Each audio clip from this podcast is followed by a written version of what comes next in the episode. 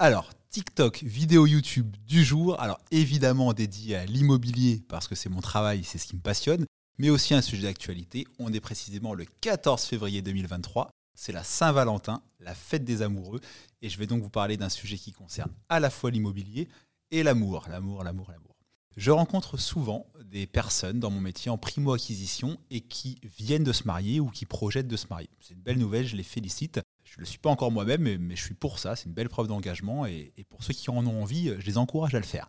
Néanmoins, euh, quand je questionne des jeunes personnes sur euh, bah, le fait qu'ils se soient mariés et que j'arrive sur un sujet euh, épineux, bah tiens, épineux, ça va avec les épines d'une rose, de l'éventualité ou pas d'un contrat de mariage, bah, je me rends compte que assez souvent, les jeunes gens qui se marient ne font pas de contrat de mariage et qu'on assimile souvent le contrat de mariage à une méfiance, peut-être envers son conjoint, ou alors on assimile ça aux personnes euh, un peu fortunées, des gens qui ont des biens de famille et qui ont besoin de se protéger, mais entre guillemets, monsieur et madame tout le monde n'a pas besoin de contrat de mariage. Et bien, ce n'est pas tout à fait vrai. Je vais vous donner quelques infos à ce sujet-là pour vous motiver, si vous avez envie de vous marier, à vous protéger. Et vous allez voir que le contrat de mariage, ça peut aussi être une preuve d'amour pour son conjoint. Je vais vous donner un exemple que j'ai rencontré il y a peu de temps. Euh, d'un couple euh, euh, qui s'était marié et dont la femme avait acheté quelques années auparavant un appartement bah, qu'elle occupait elle, bien évidemment. Et quand elle a rencontré messieurs, bah, au bout d'un an de vie de couple, tac, mariage, et on achète une maison commune. Et l'appartement possédé par madame, bah, au lieu d'être revendu, et bah, madame, elle met en location. c'est assez logique jusque-là, rien de bien compliqué et situation courante. Euh, du coup, ce bien-là, il est propre. Le, jeune couple s'est marié sans contrat de mariage. Pas de souci, c'est le code civil qui s'applique, c'est clair. Les biens propres acquis avant mariage restent propres à la personne qui les avait achetés. Là-dessus, c'est OK. Ce qui est moins OK et ce qui est moins connu du grand public, c'est que euh, les fruits perçus pendant le mariage, donc les salaires, mais aussi les loyers, deviennent communs, quand bien même ils proviennent de biens propres. Et le cas de figure sur lequel j'ai alerté ma cliente il y a peu de temps, c'est que depuis quelques années, elle rembourse le prêt immobilier de son appartement propre avec des loyers. Il n'y a pas de gain, c'est une opération qui s'équilibre, donc il y a un loyer qui rentre, aucun des deux n'en profite, ni monsieur ni madame, parce que ça couvre tout juste le crédit, on rembourse le crédit. Et là, madame se dit bah, que le bien euh, est un bien propre et que si un jour elle, se sépare de monsieur, on ne le souhaite pas évidemment, et bah, lui devra rien sur ce bien-là. Et bah c'est faux.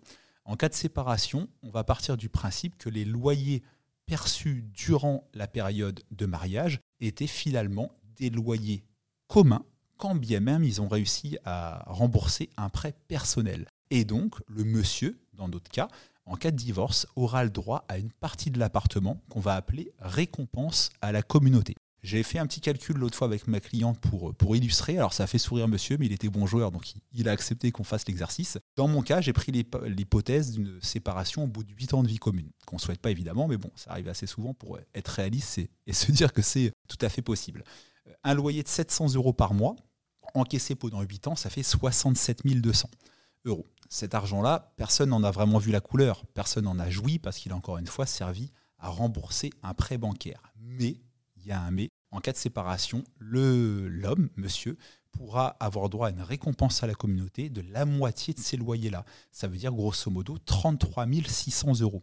Quand bien même la jeune femme ne les a pas, parce qu'elle ne les a pas épargnés, elle n'en a pas vraiment profité et monsieur n'est pour rien dans l'achat de cet appartement-là et le remboursement du crédit. Donc c'est vraiment une situation qui illustre qu'on est euh, en France dans un beau pays très encadré avec beaucoup de lois, certaines très anciennes, notamment liées au Code civil, et qu'il est bon de se protéger. Mon vrai conseil, il est quand bien même vous êtes euh, monsieur, madame, tout le monde, pas forcément avec beaucoup d'argent au moment où vous vous mariez et vous vous rencontrez, allez voir un notaire et prenez conseil pour faire établir un contrat de mariage. Ça coûte en moyenne 300, 400, 500 euros, donc c'est évidemment un petit peu de sous mais quand on voit combien coûte un mariage, on peut facilement l'englober. Et c'est euh, une preuve peut-être aussi de liberté dans le couple. Euh, si vous mariez sans contrat, bah, si un des deux un jour se décide à monter une entreprise, et eh ben, il fera porter des risques, des risques de dette à l'autre, et ainsi de suite. Il y a la part immobilier qu'on a vu ensemble. Euh, s'il y a des biens propres avant, ça peut compliquer.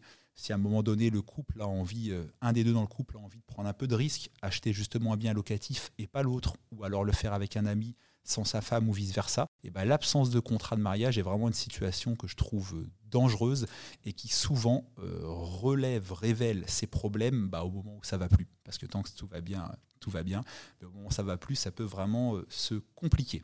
C'était une petite vidéo du jour, encore une fois liée au thème de la Saint-Valentin. Donc j'ai rien contre le mariage, hein. bravo aux couples qui se marient, bravo même aussi évidemment à ceux qui se sont mariés sans contrat. Vous pouvez d'ailleurs faire un contrat post-mariage, du moment que vous êtes tous les deux d'accord, pas de souci.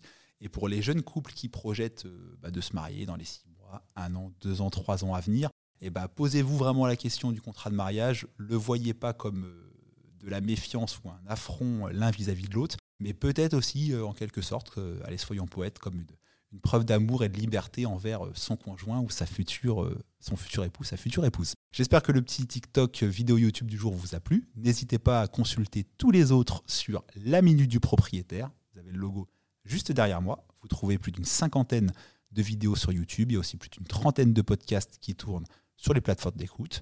Si vous avez des questions, vous les posez en commentaire. J'y réponds toujours. Et puis, euh, ciao, à bientôt.